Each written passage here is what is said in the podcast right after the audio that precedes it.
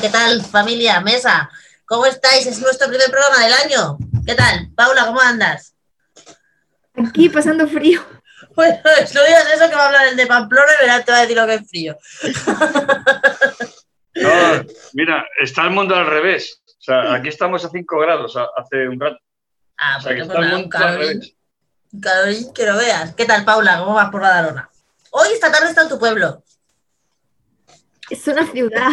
Bueno, es el pueblo, tía. ¿Todo bien? Sí, sí, todo bien, la verdad, todo bien. Muy bien. Gerardo, hemos visto que te has reenganchado a los ferroviarios. Ah, sí, sí, ya, ya he, vuelto, he vuelto a trabajar. ¿Pero Bueno, hay gente feliz- o qué? Porque yo cuando vi que estaban otra vez en el museo ferroviario, ¿va- ¿puede ir la gente o qué? Sí, lo que pasa es que hay una limitación de, de personas, es decir, se ha bajado ahora mismo a 12 personas, según la, está la ley eh, de 70, creo que son el 70 o casi 80% de que, vamos, que se ha quitado. Monse, Baleares. Pues aquí, mm, bueno, tenemos, tenemos alguna novedad. Eh, aparte de que estamos, sabéis, en primera línea de COVID. Sois los más infecciosos.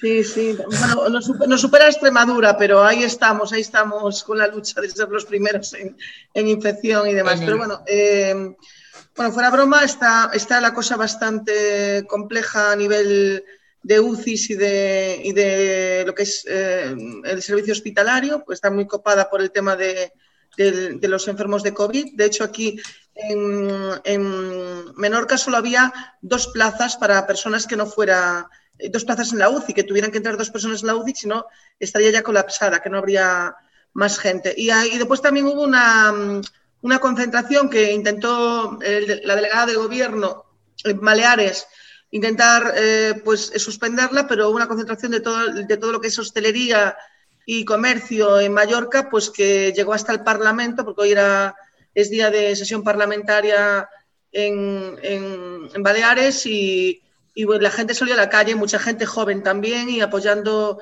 esto en la calle por el tema de las medidas y de, los- de que no se está apoyando para nada a los cierres que se están obligando, ¿no? Porque lo cierto, lo que hablamos muchas veces de medidas que son un poco irracionales o por lo menos que no, se, no, no, no siguen el sentido común de la, de la gente normal que pueda entenderlas y, y parece que, pues, que la, la ciudadanía se está, está protestando enérgicamente contra, contra todas estas medidas. ¿no? Uriz, ¿qué tal por Pamplona con tus 5 grados de calor? Bueno, pues eh, muy, muy enfadado, muy enfadado. Ya te he visto que hoy estabas súper indignado con la vida. Sí, no, estoy muy enfadado. Estoy muy enfadado porque no será porque no lo han dicho todo el mundo, ¿no? Todos los expertos que íbamos al abismo. ¿no? Yo no sé si habéis visto alguna vez, pongo un logo que me hace mucha gracia, que son unas ovejas, todas ahí caminando, y una oveja negra que soy yo diciendo, no sigáis, que os vais a de- a despeñar todas. Y dice, ya está aquí este gilipollas amargando la Por vida. lo que nos gusta despeñarnos a todos, joder. cómo se van cayendo las ovejas por el abismo, ¿no? Pues, pues una cosa parecida, ¿no? Bueno, pues esto es una, una locura, ¿no? Yo, yo estoy de acuerdo con Monse en que tiene que haber ayudas para la, para la hostelería y para todo lo público. Mi hijo trabaja en un sitio que es eh, de conciertos, que llevan 10 meses sin, sin hacer nada y, y tiene que fastidiarse, ¿no? Entonces tiene que, tiene que haber ayudas. Pero que no pueden abrirse, está claro porque sabemos perfectamente cómo está viniendo esta, que no va a ser una ola, va a ser un tsunami. O sea, no va a ser una olita de estas como la segunda. Esto va a ser una cosa en serio. Porque al virus le, le gusta este rollo nuestro de divertirnos y de juntarnos y de irnos a los bares y a los restaurantes y, y juntarnos mucha gente y gente de diferentes eh, unidades familiares. Eso al virus le encanta. O sea, le estamos haciendo un favor cojonudo, ¿no? Y si encima el dominante va a ser el de la cepa del Reino Unido, porque lógicamente cuando una cepa se, se expande muy fácilmente, acaba siendo la dominante. ¿no? Que es lo que está pasando en Baleares, lo que está pasando en Extremadura probablemente, y lo que está pasando, empieza a pasar en Madrid, ¿no? Pero, por ejemplo, yo tengo, una, yo tengo una pregunta en todo esto de las olas. Yo, cuando hablamos de tercera ola, no estoy muy de acuerdo porque yo, en realidad, no sé cuándo salimos ni siquiera de la primera ola. En algún momento hemos salido de algo, yo no creo que hayamos salido nunca de nada. Y ahora abro la mesa para sí. todos, ¿eh? No, el verano sí, el verano sí, el cuando, verano cuando sí. se una- el fin del confinamiento eh, en el casa, eh, se supone que era porque la primera hora... Pero no bajó. hemos pasado ningún día con gente que no se haya infectado se nadie, por supone que ejemplo. bajó antes de Navidad y ahora estamos en el tercero. Pero vamos a ver, nunca ha habido ningún día que no se haya infectado nadie. Y Sí, nadie ¿sabes quiero decir dónde hay? cientos de ¿Sabes personas. dónde? No, yo no digo ¿Sabes que dónde hay? pasado, yo digo que estos son los En datos China. apuntados. Esto es En lo que se China nos no hay, dijo. no hay- en China no hay contagiados, en China. ¿Por qué? Yo no me Porque creo nada de lo que viene de China, puesto que es una dictadura y te dan No, la yo, información yo que sí me creo gana. lo de China y No, me, yo no me creo y nada me creo lo lo de. Japón y me creo lo de Hong Kong. Yo eso me lo creo. Lo de Japón me lo puedo creer, lo de China de luego no, Gerardo, Bueno, pues es yo, la palabra. yo sí me lo creo. Yo sí me lo No, creo. y lo de Australia y que Zelanda. dice Y Nueva José. Luis, estás con el tema de la hostelería. Yo sinceramente no veo que la hostelería tampoco sea, digamos, el gran foco de contagio. Viendo a la gente inepta que se sale en plena ola de frío eh, a bailar la macarena, eh, a tirarse bolas de nieve. Realmente eso no es la hostelería, José Luis. Eso es la gente que es corta, vamos a decirlo así. Vamos a ver, Gerardo. Vamos a entendernos, vamos a entendernos. La hostelería efectivamente no es la culpable, no es la responsable. Si se guardan todas las medidas de seguridad que se plantean. Pero la hostelería, especialmente ahora la gente en la calle, cuando está en la calle, el 90% de la gente está sin mascarilla. Y comiendo, Hombre, comiendo, es no hay es nadie, verdad, no hay nadie, no hay nadie comiendo, nadie, nadie comiendo en un restaurante que esté todo el tiempo, o sea, todo el tiempo comiendo y con mascarilla, comiendo y con mascarilla, porque entonces sí, puede. Pero es que Ah, que no puede. no tiene pues entonces, entonces hay que cerrar eso. No es verdad, no es cierto. Yo llevo yendo a los bares todos los días a comer, a cenar, voy con mi mascarilla y cuando estoy en el bar no llevo la mascarilla y yo no he contagiado a nadie ni nadie se ha contagiado conmigo. Eso sí, Eso es lo que no a sabes. siempre con la. No, claro que sí, Eso porque yo no, no lo sí, sabes. lo sé porque yo no he estado mala. No. Sí, claro que No lo lo sé. sabes. Yo no he sido contagiosa nunca. Entonces, pero yo voy con lo que, pues con la misma gente siempre, con mi, con la gente de mi casa, con los que vamos siempre. Lo que no hago es juntarme con 200 personas, ni con más familias, porque eso no se puede hacer. Pero manteniendo las medidas de seguridad, tú puedes ir la- al bar perfectamente y al restaurante y al cine y al teatro y no pasa nada. No pasa absolutamente nada. Lo que pasa que, bueno, hay que mantener las medidas de seguridad. Es que Lo que- hay que controlar, perdona Nuria que te corte, Sí, sí. lo que hay que controlar realmente es las fiestas privadas. Efectivamente, yo no sé vosotros, pero yo todos los contagiados que conozco han sido trabajando, ¿eh? No conozco a nadie que se haya contagiado comprando en una tienda y no conozco a nadie que se haya contagiado yendo a comer. Y en una fiesta no, ¿verdad? En una fiesta privada. Mira, vamos a ver, en en, una casa. en Pamplona, en Pamplona tenemos un, un- un bar de copas que se llama Subsuelo. Ahí hemos tenido, eh, en el, el día de Nochevieja, hemos tenido, el día de Año Nuevo, perdón, hemos tenido una, una red de contagios que ya son 61. Pero bueno, que Pero le eso- cierren el bar de por vida, pero no tienen que joder a todo Ya. el sector. No, y es que esos 61 van a contagiar a otros 61 o a otros 181. Y así su- sucesivamente. Entonces, ese lugar, dijeron, y yo me lo creo, que habían cumplido todas las normas de seguridad. Todas, todas, todas, excepto una, que es la ventilación. Ah, Claro. Porque está abajo, como su nombre indica, está subsuelo, está en el subsuelo. Y ahora tenemos un problema en Navarra del copetín con eso. Bueno, pues vale, pues seguir.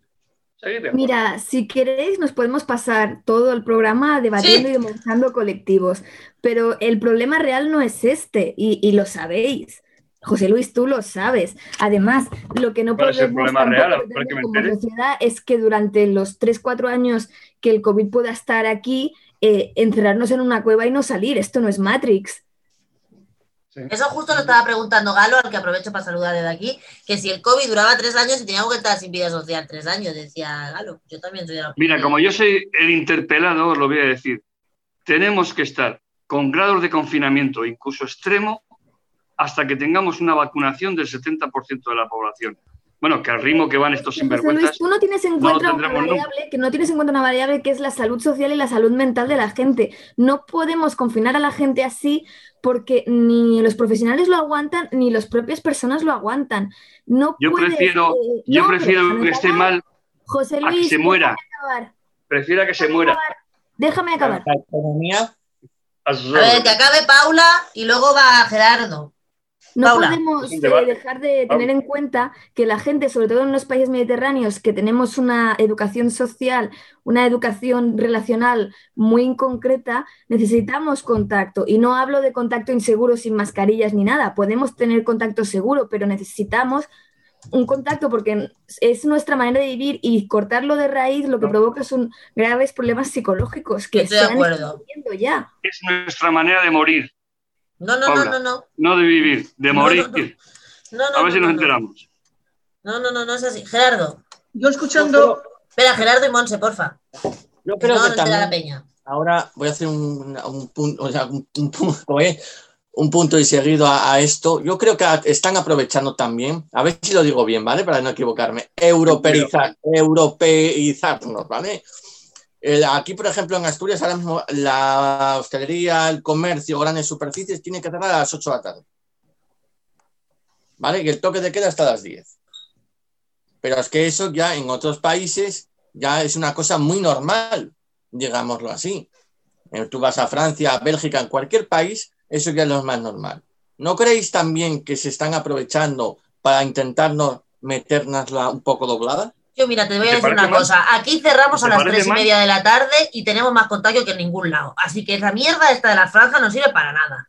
Para nada. Nosotros íbamos Sí, cerrados sí, sí, en Cataluña. No sirve, José Luis. Nosotros íbamos en. Cataluña cerrados desde el Ahora 15 te lo de noviembre. Desde el 15 de noviembre que estamos cerrados. Que los bares abren de 9, de 7 de la mañana a 9 y media y de 1 a 3 y media de la tarde. Que ahora ya no abren ni las tiendas los fines de semana. Y cada, fin de- y cada semana tenemos más contagios y más gente muerta. No está funcionando. ¿Por qué? Porque tú puedes cerrar las tiendas los fines de semana, pero si luego todo el día va todo el mundo apelotonado en el metro y en todos lados, pues no sirve, joder. Es que no sirve. Y además, y lo que tú has dicho antes tienes toda la razón. A la velocidad de vacunación que va esta gente, no hay Dios que lo soporte, porque yo entiendo que la gente tenga que hacer sacrificios, pero entonces la administración tiene que cumplir con su parte, que ahora ya es vacunar a toda castaña, a toda castaña, porque yo entiendo que la gente tenga que hacer pues lo que se tenga que cerrar, pero yo puedo cerrar, yo cierro, pero tú pones vacunas 24 horas, 7 días a la semana. Si no, no tiene sentido, porque entonces solo la, la- la más que una parte. Monse, que te tocaba a ti. No, sí, es, es ahondar en los argumentos que estáis dando, porque al final, en el fondo, tenemos, eh, sabemos, eh, tenemos un consenso, eh, no sé si acertado o no, pero en nuestro sentido común nos lleva, nos lleva a, este, a este caso. Eh, yo mm, era de las que decía que no se, iba, a- no se iba a poder vacunar, como decían ellos, tan rápido. De hecho, escuchabas al Simón hoy que el resultado de lo que pasa ahora, que es el tema de que en Navidades la gente pues, se ha no ha cumplido las normas y tiene que cumplir el tema de, de la- de las reuniones y tenemos solo el resultado. Y que hasta el 25 de este mes seguiremos subiendo y a, a partir del 25 nos estabilizaremos y después empezará a bajar. Eso es lo que dice. Y que a partir de que no va a haber eh, inmunidad de rebaño eh, eh, con el tema de las vacunas, aunque estén todos vacunados. Y yo eso también me lo creo. Y perdonadme, pero el tema de la vacuna va a pasar como pasa con las gripes, porque las mutaciones están siendo más rápidas de lo normal y hay un espectro que sí, pero después el resto, pues no. Y esto no va a ser tan fácil como lo están pintando, lo tengo clarísimo. Y la, y la cuestión es que a lo mejor lo que comentaba José Luis en algún momento, la solución era, sí, un confinamiento a rajatabla como se hizo al principio, pero no se tomaron las decisiones cuando lo supieron que tomar y ahora todos son parches. Y no va a haber solución y, y tenemos que convivir con esto. Esto se une al tema de la, ahora, de, de, de, de lo de la nieve, de todo lo demás. Mira, aquí, los, eh, eh, en Navidades, pues 15 en el entorno de una familia, todos con el, con el tema del coronavirus, que se reunieron. Lo que hacían 15 en una casa.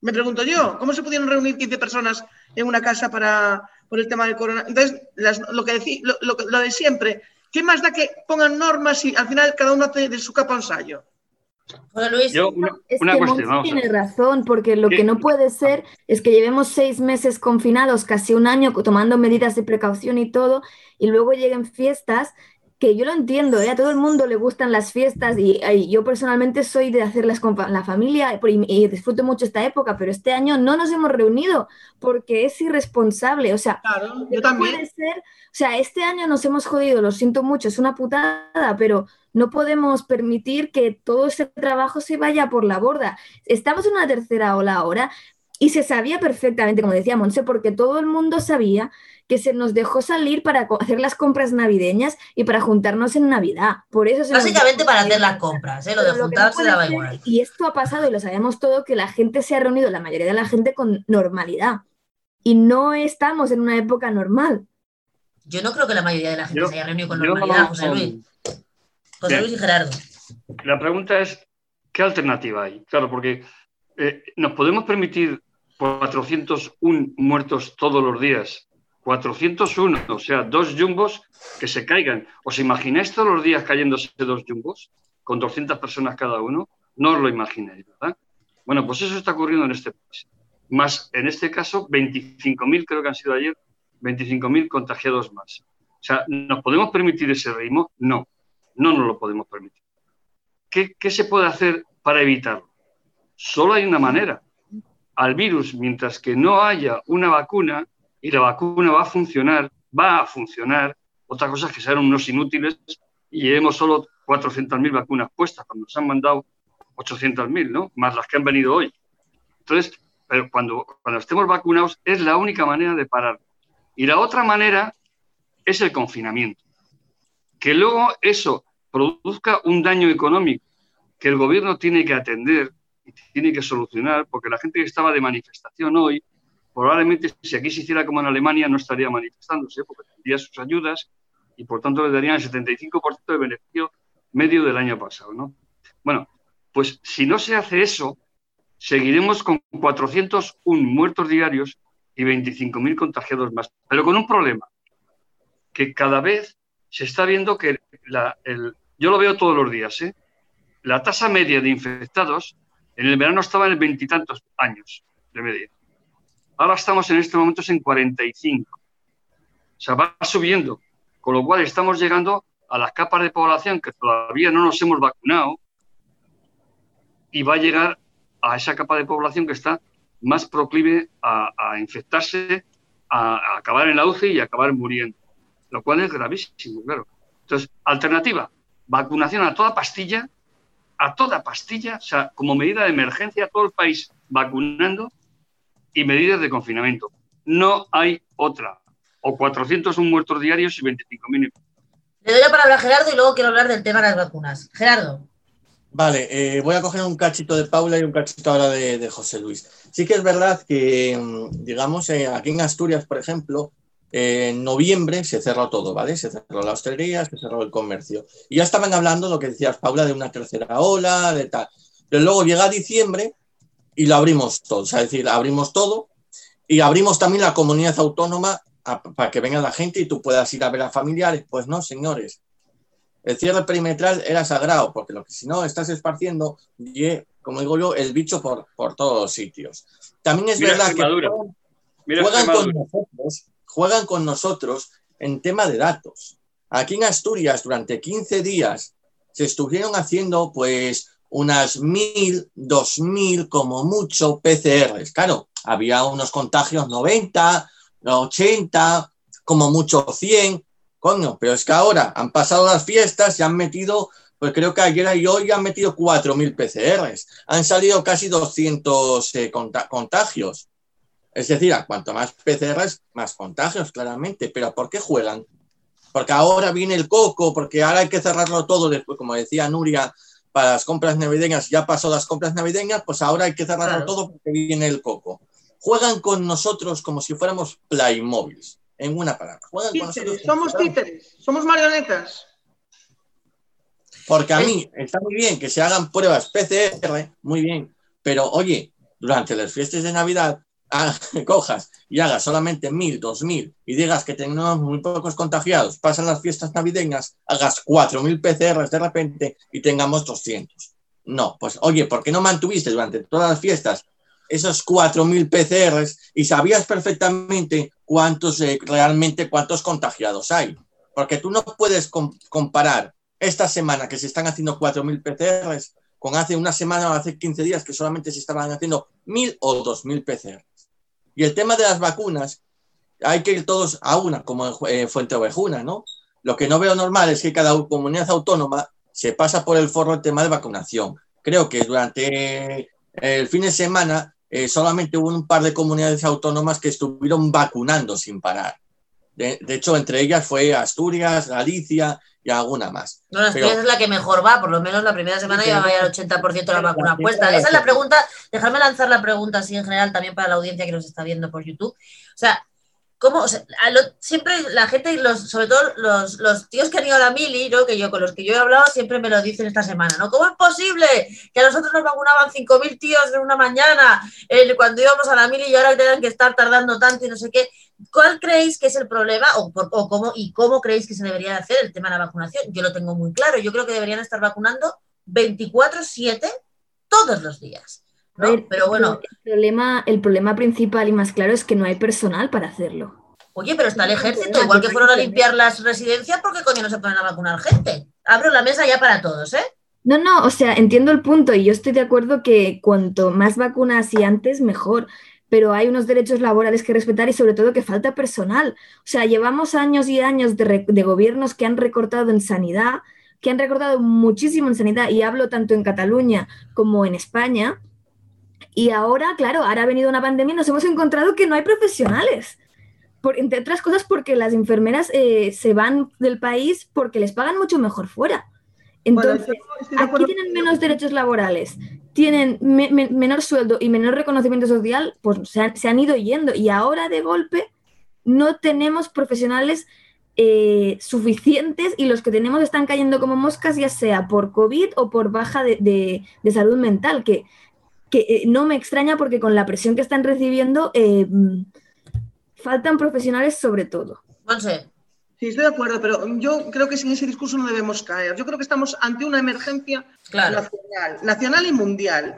Entonces aquí estamos en, en- en economía de guerra, no queda otra. Yo, yo entiendo totalmente los, los derechos laborales, soy la primera en defenderlos, en ponerlos como bandera, pero ahora mismo es que hay que vacunar, vacunar y vacunar. Si es verdad que la vacuna hace algo.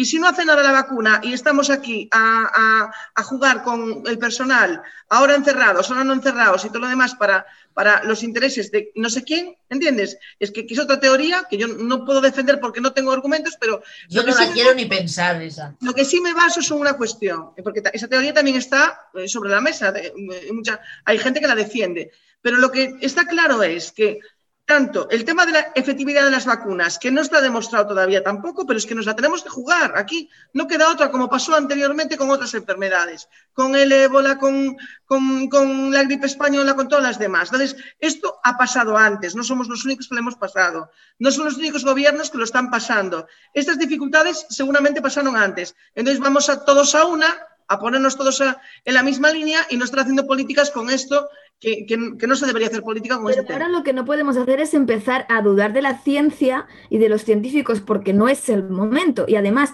Monse, lo siento, yo estoy de acuerdo que es una situación muy delicada, pero lo que no, puedo, no podemos hacer es coger las enfermeras y ponerlas a trabajar 20 horas. No, pero habrá que coger otra gente para trabajar, Claro, pero, pero Ya, Monse pero lo no tiene. Pero... en una profesión sin una preparación. No, no, no, no, pero es que esto es lo que dice Monse. Esto es economía de guerra. Aquí no podemos estar respetando el día de No fiesta. puedes poner gente sin formación. O sea, yo no quiero que me opere a alguien que no tiene la carrera. Pero que no te va a operar nadie, que te van a poner un pinchacito. Es que eso Ya, lo puede Paula. hacer cualquiera. En, en- en Pero todos los, los- puede los hospitales privados, perdonad, perdón, perdóname, Gerardo, solo un inciso. Paula. José Luis y, o En sea, todos los Monse y José Luis. hospitales privados no son solo las enfermeras las que ponen eh, inyecciones y una, y una vacuna, que no estamos hablando de una intramuscular que puedes coger el nervio ciático ni otra cosa por el estilo, que yo estudié auxiliar de clínica y técnico de laboratorio. Te digo que para, para, para poner una vacuna puede incluso ponerla un auxiliar de clínica, que hay más gente para ponerla. Jolín, pues que se habilite para poner Pero Vamos a ver, José Luis. vamos a ver una cosa.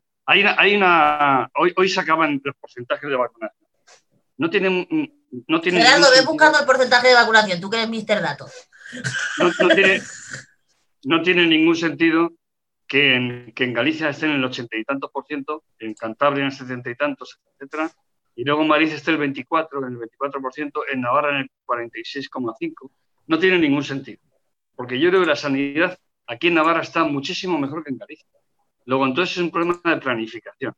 Lo están haciendo mal. Ese plan que decía Pedro Sánchez, que, yo apoyo en otras cosas, pero esto no, que tenía, pues no, parece ser que no tenía. Pero es que tenemos, como decía Monse, estoy de acuerdo, estamos no en economía de guerra, estamos en guerra con el virus, en guerra absoluta. Y en este momento tenemos un incremento de positivos, de positividad, un incremento de ingresados, un incremento de ingresados en la UCI y un incremento de fallecidos. Y estamos empezando, digamos, las consecuencias de, de Nochebuena. Luego llegará Nochevieja. Esto es terrible. O sea que estamos en emergencia nacional y por tanto tiene que haber 200.000 vacunados al día en este país. Sí o sí. Sí o sí. O sea, no, no andar con bromas. Sí o sí. ¿Cómo lo hacen? No sé. Ellos mandan. El que no mando soy yo. Pero tienen que hacerlo porque tenían un plan, ¿no? Pues que apliquen el plan. Y si no, que se vayan. Y les juzgaremos después y les juzgaremos en un juicio sumarísimo, estilo a Nuremberg, por crímenes de lesa humanidad. Gerardo. por amor de Dios. Espérate, que le toca a Gerardo con el dato y ahora te doy la palabra, Paula. Vamos a los datos. Es verdad, Melilla, Galicia, Asturias son las tres que primeras. Melilla no tiene mucho mérito. y la verdad es que la última, la verdad que es la Comunidad de Madrid, Madrid, las últimas, ¿vale? La última es Madrid, antes va Baleares, luego Murcia y País Vasco. La verdad que yo creo que... ¿Pero en qué porcentajes están? Por más, ¿La que más cuánto está? Madrid 23. 25,2 el 11 de enero, ¿vale? Esto es del 11 de enero. ¿Y esa es la que menos? Esa es la que menos. ¿Y la que más? ¿Y la que más en qué porcentaje está? 87, la que más, 82,8, que es Melilla, bueno, luego Galicia 81. Ok. ¿Vale? Pero es, la media, la media tenía que ser, según esto, la media de España tenía que ser un 54,6. La media de España. ¿Vale? Y es que Madrid está muy lejos, Baleares está lejísimos también de conseguir, conseguir la media. Señores, que no, lo que decía Paula, que si no hay efectivos, no hay medios, no hay eh, por temas de, trabajo, eh, pues bueno, pues lo que decías tú, eh, Nuria, el ejército.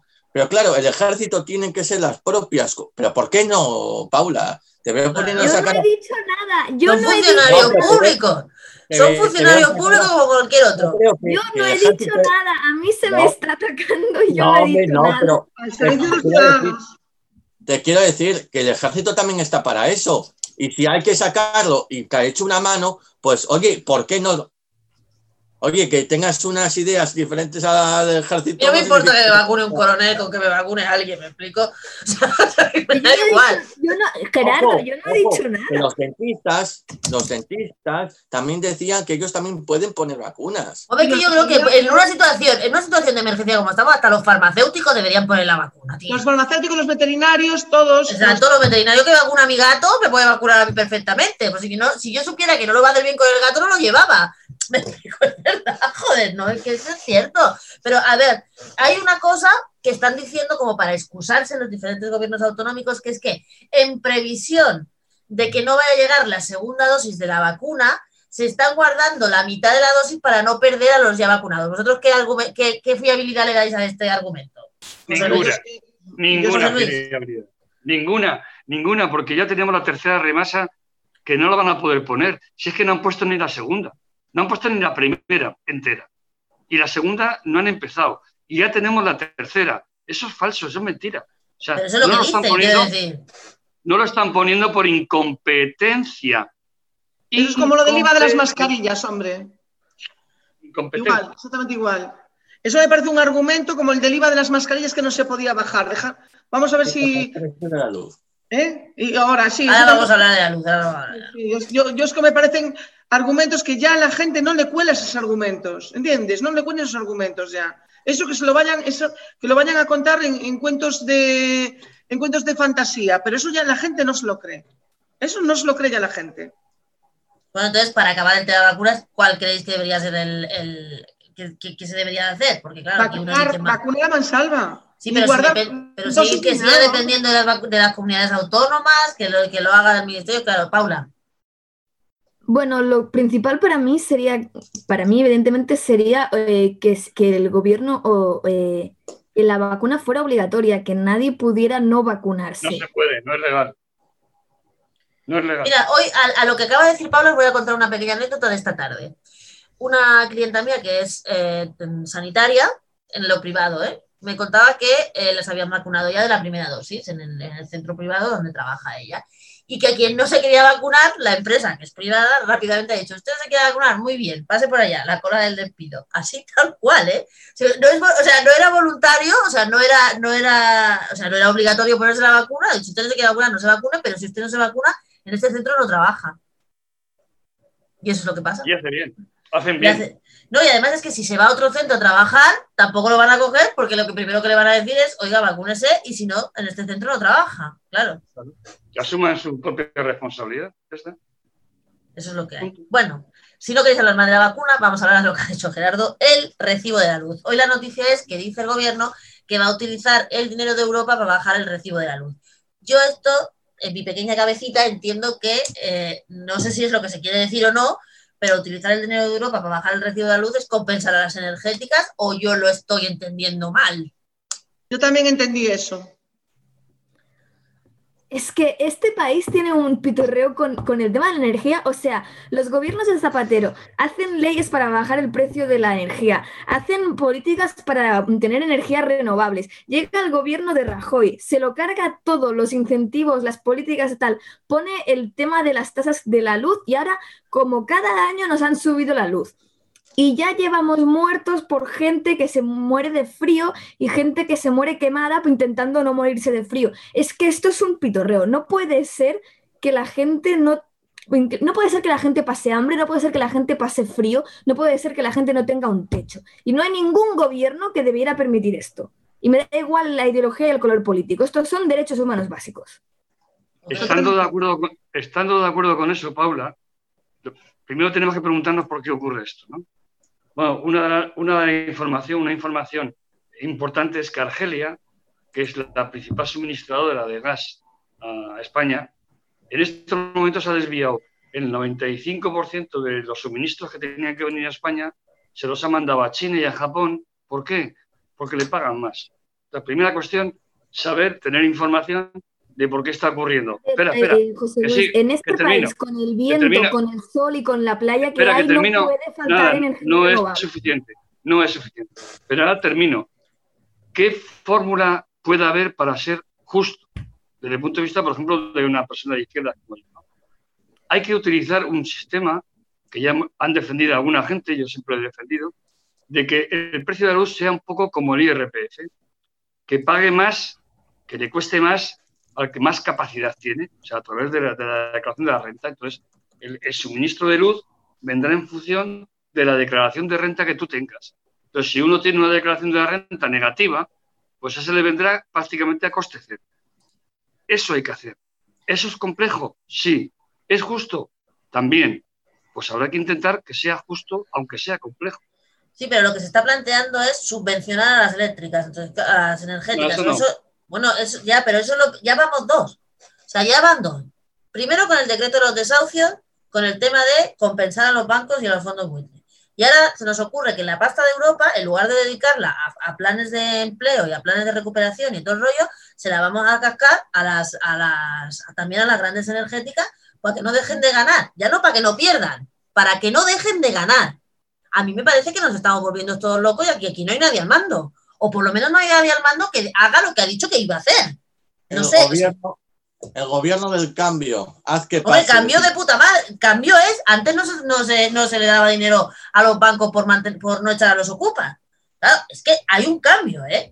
Hay un cambio, yo creo que estamos en una deriva y como nadie dice nada y como a quien protesta se le tacha de facha, directamente, pues yo no, yo no, no, entiendo de verdad. Y además, hoy que estaba estudiando por temas de trabajo el decreto que han sacado para todo el tema de las ayudas eh, público-privadas, o sea, las ayudas de Europa, se exige, según exige Europa, que todas las ayudas se negocien en un sistema de grandes empresas que son las que tienen que ejecutar los proyectos o a veces en colaboración público-privada, pero grandes empresas estatales. No es como el plan E, aquel de Zapatero, que tenían que ser empresas de menos de 50 trabajadores para fomentar el empleo. No, no, no, no, no.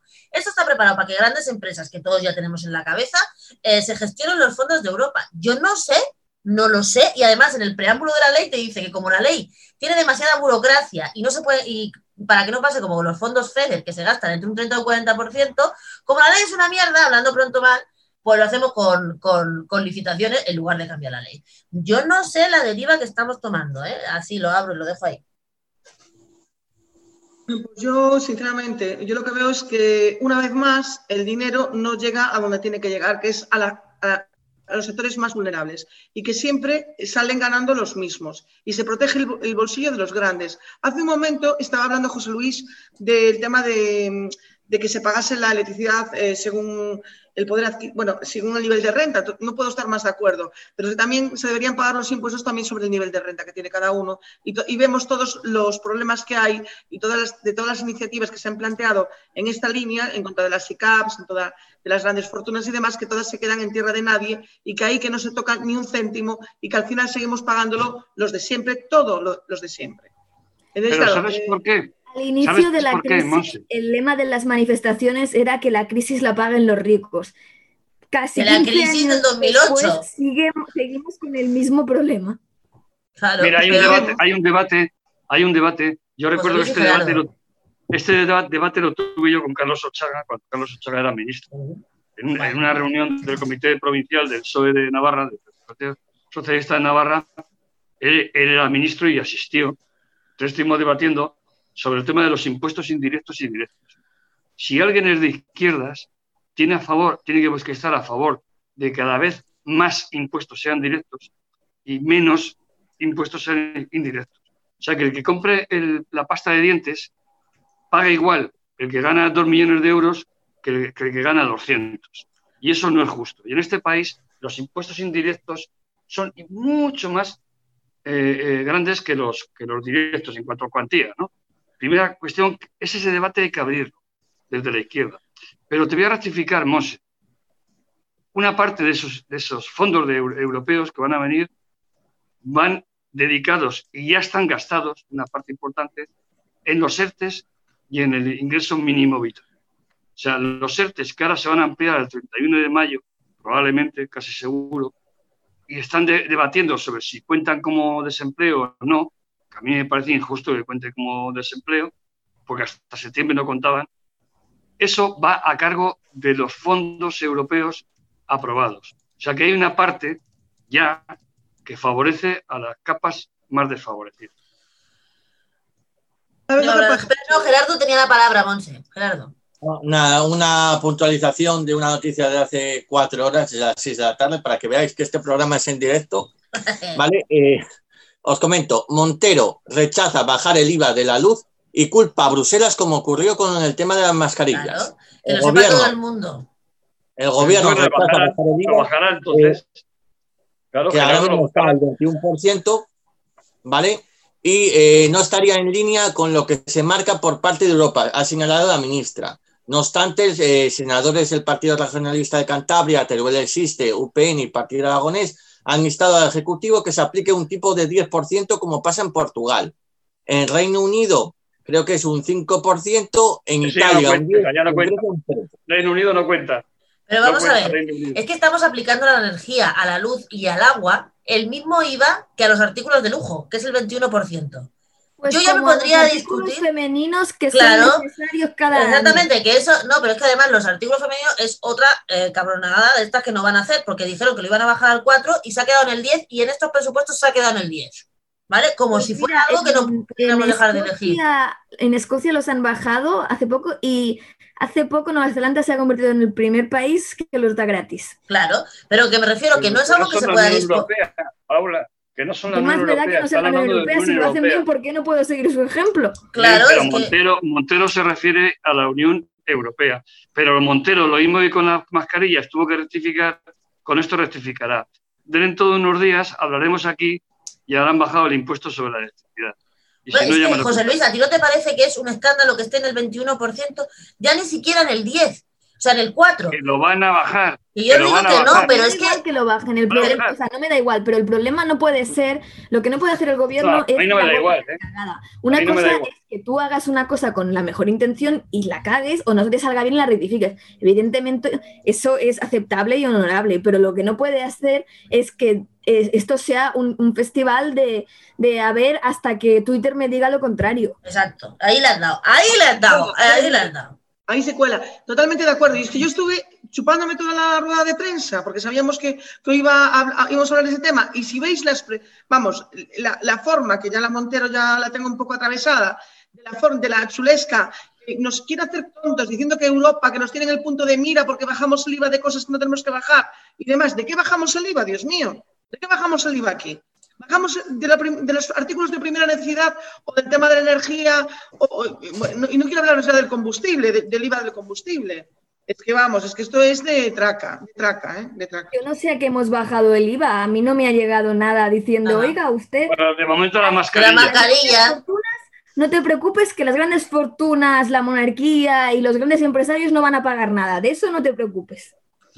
Eh, no, me, no, me, no mezclemos churras con bellitas. O sea, Ya, no- ya le has tocado el rey aquí al Gerardo y al José Luis La y ya hemos el liado rey. parda. No, no, no, básicamente. Pero ¿cuántos creéis de verdad? No ¿Cuántos puede creéis? ser que no se rescatara a los bancos durante la crisis y aún estemos que le hemos dado a los bancos más dinero que a cualquier familia de este país. No me Y le seguimos dando. Gerardo, ibas a decir. No, no. ¿Eh? Es que yo creo que aquí ahora mismo tenemos un concepto de, de empresario, de eso que todavía fuman puros, van en sus coches de lujo.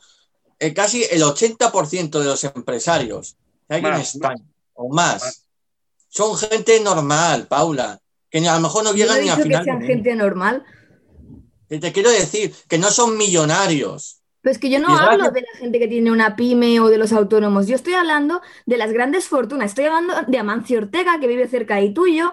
Estoy hablando de esta gente que me da igual que Amancio Ortega cada dos días ponga una máquina de refrescos en un hospital para quedar bien. No es el objetivo. Yo no quiero caridad de los ricos. Quiero que el Estado Pero, pero vamos ponga a, tasas y impuestos a los ricos y que la gente pueda vivir con dignidad sin tener Mira, que mira, mendigar Paula. Mira, Paula, mira, te voy a decir una cosa. Estamos en un mundo global, ¿verdad? Sí, es un mundo globalizado. A mí no me gusta que estemos en un mundo globalizado, pero no tengo más remedio que tragarlo. Es un, es un mundo globalizado.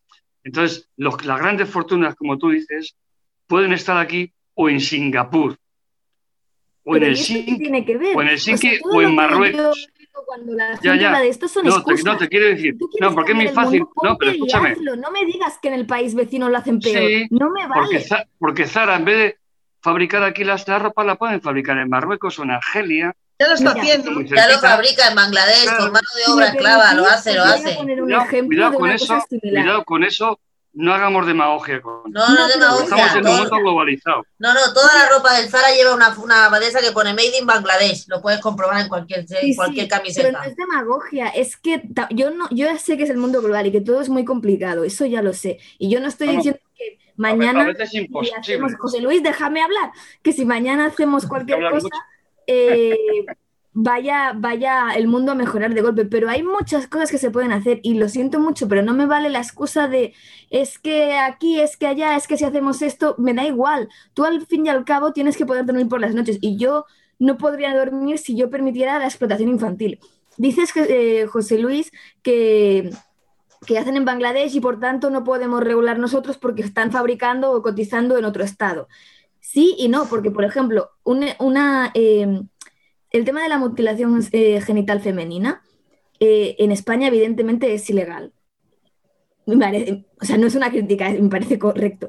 Pero lo que no puede España legislar es lo que pasa fuera del territorio español, ¿no? Correcto también, pero en España hay una ley que dice que si una niña es eh, muti- mutilada genitalmente fuera de España y luego traída aquí, la familia puede, o sea, se puede presentar cargos contra esa familia por permitir eso fuera del territorio español. Con lo cual, no me creo que no haya maneras de implementar leyes que aunque las cosas pasen fuera, no puedan ser pagadas aquí. No, no hay. Pero yo creo que sí hay, yo creo que sí hay. Y hay mecanismos, porque mira cómo el rey se libra siempre de pagar el pato, o los grandes fortunas, o los, o los grandes chorizos, y aunque haya la ley. y- y se no volverá a ocurrir. Es así. No, lo que pasa es que no hay voluntad política y no interesa. Esto, es que ese discurso que acaba de hacer Paula, yo que lo he escuchado de una persona que lleva un mono ahora en la cabeza Ah, y lleva un año en el gobierno y esto sigue igual, ¿eh? O sea, No, no, yo nunca he visto a Pablo Iglesias hablar de la mutilación genital femenina. vamos. Yo nunca he bueno, visto, de yo nunca he visto a Pablo Iglesias hablar de nada que tenga que ver con las mujeres o que medianamente les importe. Así que no, no es verdad. Yo os voy a dar, por ejemplo, un dato, ahora que ha dicho Monse, lo de la, lo de la, lo de la voluntad política. Volviendo un poquito al recibo de la luz. cuando ha dicho antes José Luis que no había suficiente, es verdad que no había suficiente, pero hay un dato que a mí me parece siempre escandaloso y que yo nunca logro entender. Alemania produce, o producía en el 2017, 500 veces, el 500% más de kilovatios de luz solar que España. ¿Cómo puede ser que Alemania, que no vende el sol ni por la tele, tío, tenga más luz solar, tenga más kilovatios de luz solar, 500% más que España? Eso es un tema de voluntad política. ¿Qué? Vamos a ver, ¿tú crees? ¿Qué dice Monse? Es la respuesta. La A ver. respuesta es que en, en Alemania no hay puertas giratorias en las eléctricas. Entonces, No, por eso. no, no, no, no, no, no hagamos demagogia, por favor. Esto es un debate favor, serio. hombre, por favor. Esto es un debate serio. No, por eso No. mismo. ¿sabes por ¿cuántos qué- sabes por qué a Alemania le pasa eso? gobierno de Rajoy y los gobiernos de socialistas están las José Luis. eléctricas de este país? Sí, eso lo iba a decir ahora. A ver, José Luis. Pero tengo el- A ver. José Luis, que ha tenido que salir Gerardo en la defensa de José Luis. Venga. No, es que el otro día Gracias. No, te digo que sabes por qué Alemania, ¿sabes por qué a Alemania le pasa eso? No, no Primero. tengo la menor idea, te lo juro, no me lo sé No, te lo, te lo cuento, te lo cuento. Porque el, el- el tema de las placas solares no hace falta que haga sol. O sea, eh, si está nublado, si está nublado se cargan exactamente igual. Claro, claro, sí. Bueno, pero José Claro. Luis. Y más, y aún, Pero dejar placas acabar a solares. José Luis, hombre. pero dejadme, pero dejadme que acabe. Dejar acabar a Y más aún, y más aún si tienes una tecnología como la que tiene Alemania. El problema es que Alemania en placas estos momentos solares, ya ni te es cuento lo el que líder coge. mundial en, en cierto tipo de tecnología.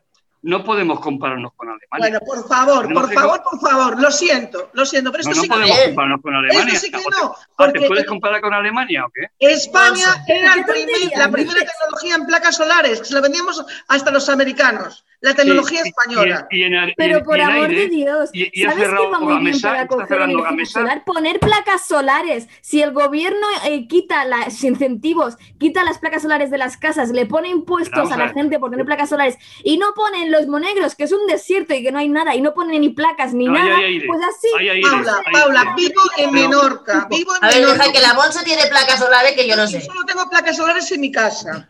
Y Pero lo- ¿sabes qué es Gamesa? Que no ¿Sabes hay qué es sol, Gamesa? estos días que no hay sol, tengo que tirar de motor. Tengo ¿Sabes que qué es tirar de motor Gamesa? para, para tener Que si sabes qué es Gamesa. Pues no conoces seas Gamesa tú. tan, así con Monse. No, Gamesa, contigo, ¿Qué es Gamesa? Gamesa es una empresa que se dedicaba a hacer las aspas de los molinos de viento. Pues ¿sabéis qué está haciendo Gamesa? Cerrar.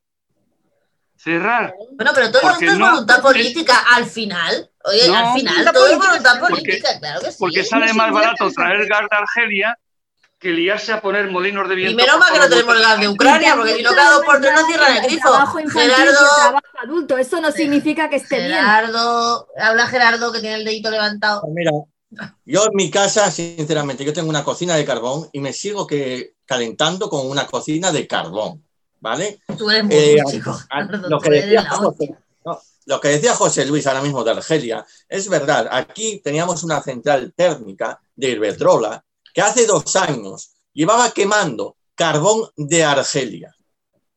Carbón de Argelia. Que mira que teníamos minas en Asturias, ¿eh? que teníamos el carbón, el carbón más bueno de toda España, de hecho que fue alimentado hasta la ciudad de Barcelona en la Segunda Guerra Mundial, cuando Barcelona se quedó sin, sin carbón. Teníamos un carbón estupendo, pero ahora sale mucho más barato traerlo de Argelia. ¿Vale?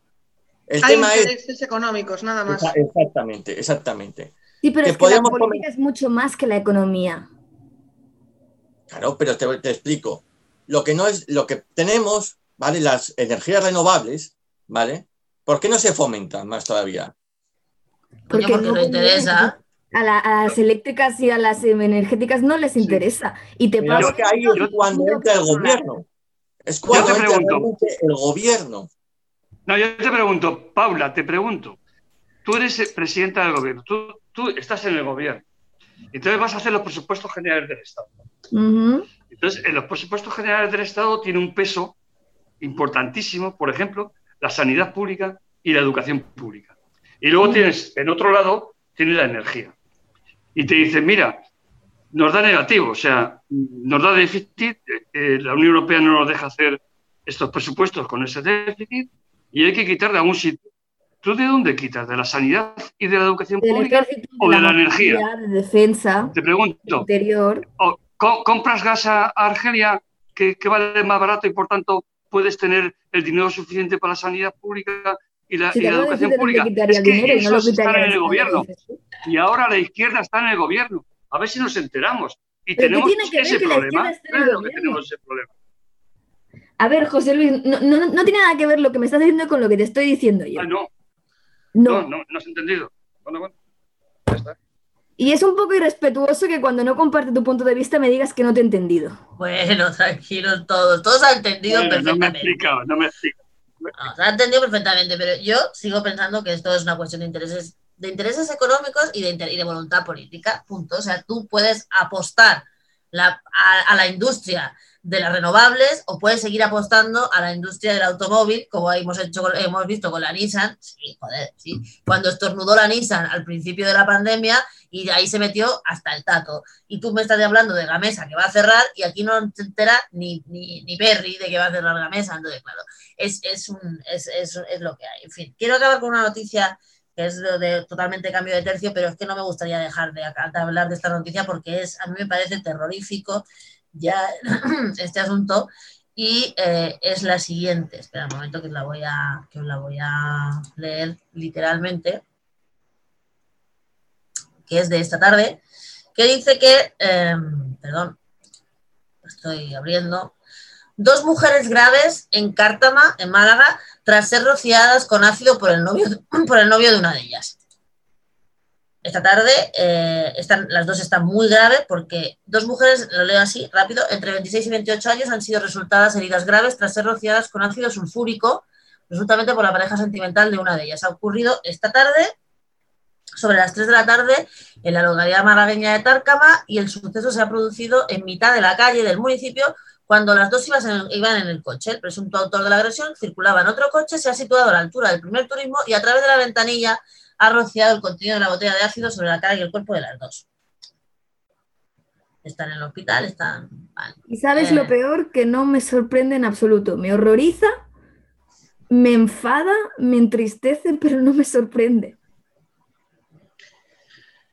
A mí me pasa lo mismo, me, me da mucha pena y tal, pero es, es, es así. Eh, esto, esto es una... Pero esto de que es así, o sea, no jodamos con esto de que es así. O sea, No, pero vamos ¿cómo a ver. ser así? No, no, no. es es estamos así, permitiendo que sea me así. parece horrible, pero dime una semana en tu vida en que una mujer no, la hayan matado. Bueno, no, una semana no, y me- más, o sea, tenemos una media más alta de una semana, pero así como yo, o sea, y esto llevamos ya un montón. O sea, yo siempre pongo la comparación. Si en lugar de matar a una mujer cada semana, lo voy a decir así de claro, mataran a un negro o a un pelirrojo, sería, o a un futbolista, sería una puñetera emergencia nacional. Matan a una mujer y no pasa una mierda. Y si los hombres tuvieran la regla, ya te digo yo que habría bajas laborales por tener la regla. Te digo, te digo un comentario más, eh, Nuria, y se lo digo yo siempre al Partido Popular. ¿Qué pasaría si ETA estuviera matando y matara a 54 personas al año? Claro. Pues, sea, me- si pues Y hay que hablar con propiedad, que también el lenguaje es importante. Si asesinara claro. a 54 personas al año. Yo escri- escribí un artículo, y además lo publicasteis, que titulaba Me avergüenzo de ser hombre. Sí, yo hay veces que me avergüenzo de ser hombre. Me avergüenzo de ser hombre. Y mucha culpa de lo que está pasando la tiene la educación en las familias. No hemos sido. Mi generación, yo me sorprendo y me indigno que la- los chavales de hoy en día sean más machistas que la gente de mi generación Va, que éramos va. el copón. Ah, no, no. Vete a los colegios, vete a ver los las chavalas cómo las tratan los novios, cómo, Oye, oye, cómo les oye, vigilan el- cómo les vigilan los, cómo les vigilan los móviles, cómo Que les generación no Mira, hubiera mira, móviles para controlar no significa que, que ahora que los hay, o sea, vamos a ver, que en tu generación no hubiera móviles y por tanto no controlar los móviles no significa que no se hubiera hecho. Mm, Es una tontería Mira, discutir qué generación, generación es más machista. No, te es lo voy a una decir más tontería claro. discutir qué barrio de la ciudad es No, más pero machista. yo entiendo lo que dice José Luis. ente- yo, entiendo, yo entiendo lo que dice José Luis, que teóricamente deberían ser menos, cada vez menos machistas, porque cada vez tenemos Claro. más educación. O sea, yo entiendo lo que, la comparativa que está haciendo. Pero- déjame que os diga una cosa. Yo en mi generación, supongo que hubiera móviles. Yo le miro el móvil a mi novia y me suelta la una hostia. hostia que me arranca la cabeza. Vale, y la En aquel- en aquel- en tiempo, ¿eh? que Cuando ibas tú joven, hubiera tiempo. hecho lo mismo y no hubiera pasado nada, porque ese es el tema, que la gente que es buena gente es buena gente en todas las generaciones y la gente que es una desgraciada es una desgraciada en todas las generaciones. Gerardo. No. Gerardo, Gerardo tiene la palabra. Acaba de decir una cosa, José Luis, que no estoy de acuerdo. Yo no me avergüenzo de ser hombre, porque no mata un hombre, mata un asesino. No viola un hombre, viola un violador. ¿Vale? Yo no me avergüenzo de ser hombre, porque yo no soy ni asesino, ni violador, ni nada. ¿Vale? Son esas personas las que manchan el nombre de los hombres. Así de claro, porque a ver si piensan, no, Paula, no pongas así la cara, porque yo no soy ningún violador, ningún asesino por ser hombre. Yo no, me por avergüenzo. supuesto que no, nadie te ha acusado no me de eso. Sí, Pero las muertes son las mujeres, ¿eh? No hay muertos hombres, ¿eh? Muy poquitos. Siempre y siempre he condenado, siendo hombre, siempre he condenado estos asesinatos. Siempre siendo hombre he condenado estos asesinatos. Pero que no me puedo avergonzar de que esta gentuza sí. manche el, nom- el nombre de ser un hombre. Pero mira, no. Gerardo, lo que estamos echando en falta muchas veces es que los mismos hombres repudien dentro del colectivo hombres a los asesinos. Obviamente que todos los hombres no son asesinos. Y una cosa Pero hay una, ha habido siempre una humertad y, un cole- y, y que no ha pasado nada. No se, ha, no se ha señalado al maltratador entre los hombres. Y se está señalando ahora porque ya llevamos muchos años y ya es insoportable que, que haya mil y pico eh, asesinadas desde que se empezaron a contar. Y además que se cuentan mal, porque solo se cuentan las que son pareja o es pareja. O sea, hay muchísimas más asesinadas de las que se Y cuentan. también que Gerardo, o sea, comparto completamente lo que decía Nuria, no todos los hombres por ser hombres son mala gente, ni violadores, ni asesinos, por- por supuesto que no, y, y no, eh, no dudo que, o sea, no- pero una cosa que molesta mucho, creo, es que cuando salen noticias de esto, un- el comentario más rápido de los hombres de a nuestro alrededor siempre es, bueno, pero yo no soy así, no todos los hombres somos así, ya lo sabemos, no vamos a, no queremos ni decir ni sentir que sois todos así, pero es muy difícil a veces como mujer sentirte segura en, un entorno de hombres cuando ves a la sociedad. Creo que no lo, o sea, entenderlo, el sentimiento no lo puedes entender precisamente porque eres hombre y que no, insisto, no hay ningún problema, no, no, no es malo ni bueno, es simplemente es, pero creo que los hombres no puedes entender hasta al menos cierto punto los peligros o, o el problema que conlleva ser mujer en una sociedad patriarcal y en una sociedad machista. Eh, te digo, Paula, No. a mí también me No. pueden asesinar por la calle. No, no, Gerardo, pero eso es un debate No, que no vamos a tener en 30 segundos, que nos quedan. Gerardo, Vamos a dejar Oye, las yo- cosas claras. yo, Nos quedan 30 Perdona. segundos, no vamos a entrar en este debate. No, la es que- siguiente es que la que semana que Es viene. que no, Me- me perdona, perdona, no tiene nada que me- ver que, que, alguien, que un loco nos asesine al Paula, mismo no hables tanto. Con fin. la violencia machista entre las parejas, exparejas y entre las propias familias se dirija Siempre la hay que condenarlos, siempre hay que condenarlos. No me digas eso. No, y la violencia machista no se circunscribe solo a las parejas, pero bueno, en fin. No quiero entrar En hoy porque no tenemos José Luis y cierro, Me- que nos vamos. Mira, que me, que me tengo que ir, que me tengo que ir. Yo quería despedirme, pero no, quería decir a Gerardo que lea, para entender lo que quiero decir, que lea el artículo y luego ya lo comentaré. Ah, vale, Que no, quiero, vale, que- no te no, preocupes. quiero, quiero pedir, quiero pedir excusas a Monse y a, y a Paula si en algún momento de, eh, de apasionamiento. Eh, hombre, es el, No, fragor del te pido debate, disculpas soy yo también. Sí, la bolsa se ha puesto como la cabra con lo de la. Como- apasionada y cuando creo algo... es Bueno, pues disculpados si hay todos bien queridos. Aquí los aprovecho para despedirnos y nos vemos la semana que viene. Acordaros a todos los que nos estáis viendo que este programa se puede volver a ver en YouTube, que lo tenéis colgado en nuestro, programa- en nuestro canal de Telegram, que por favor os suscribáis al canal de YouTube y que nos sigáis en las redes sociales y en la página web de dlvradio.org. Hasta el próximo martes, que vaya muy bien. Chao. Cuidaos mucho.